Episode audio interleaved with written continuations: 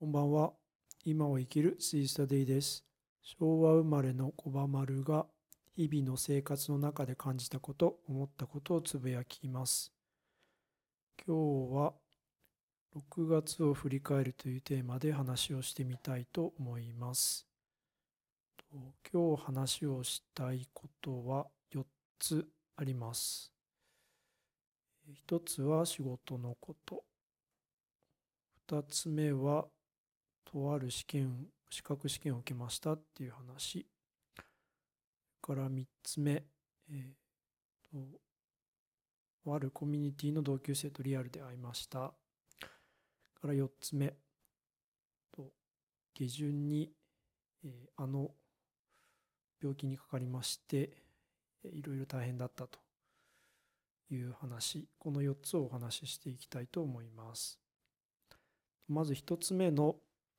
仕事のことですけれども、月の前半は、まあ、仕事もそこそこはかどったなというふうに感じていたんですけれども、下旬にですね、突発的な対応が必要な事案があったりして、結果的にドタバタな一月だったなという感じです。で、私としてはですね、その結果というのもあるんですけれども、とある私が主催しなきゃしなくてはいけない打ち合わせをですね、もう完全に忘れて、えーぶっちぎってしまったという失態をしてしまったということがありました。ただまあ結果的にはあの他の方が補佐に入っていただいて、まあ、淡々と打ち合わせは終わったという状況でして、もういろんな方にご迷惑をおかけしたんですけれども、自分が気負いすぎていたのかもしれないなということも感じた次第です。でも、あの、ぶち切ってしまったことは良くないなというふうに深く反省をしています。それから2つ目ですね。えっと、3月ぐらいからちょっと準備を徐々にしていたんですが、会社の業務で関係のあるとある資格試験を受けるということを準備をしておりまして、それを6月の10日に受けました。結果は8月にならないとわからないので、まだちょっとドキドキしているという感じですけれども、とりあえず終わったと。とりあえず終わったっていうその気持ちがいっぱいです。から3つ目。と、コミュニティの同級生とリアルで会ったという件です。先週、先々週の音声配信の中でも山梨に行って、えー人に会ったとか一緒に食事をしたということをお話をしていたんですがまさにそのことになります。と1年初めてまオンラインで会ってから、はい、10ヶ月ぐらいですかね経って、まあ、初めて会ったという感じでしてあ初めて会うんだけども初めてな感じがしないという不思議な感覚になりましたし、うん、あんまりこう気負わずにいろんなことが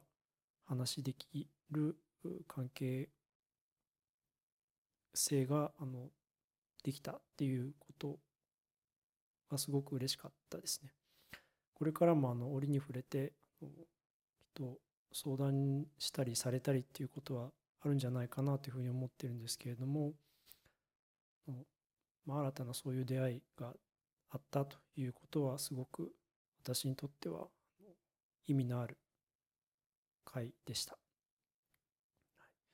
で4つ目ですね。例のあれにと申し上げましたけれども、あの下旬にですね、コロナにかかりました。の実家でちょっと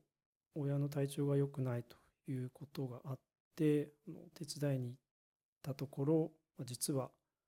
あまあ、親もそういう状態でして、私も家庭内感染というか、まあ、実家に行って、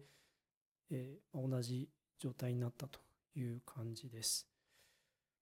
で、まあ、その結果ですね、月末に予定していたいろんなイベントですとか、まあ、もともと休暇を取って旅行に行こうと思ってたんですけれども、そちらも、ま、キャンセルすることになり、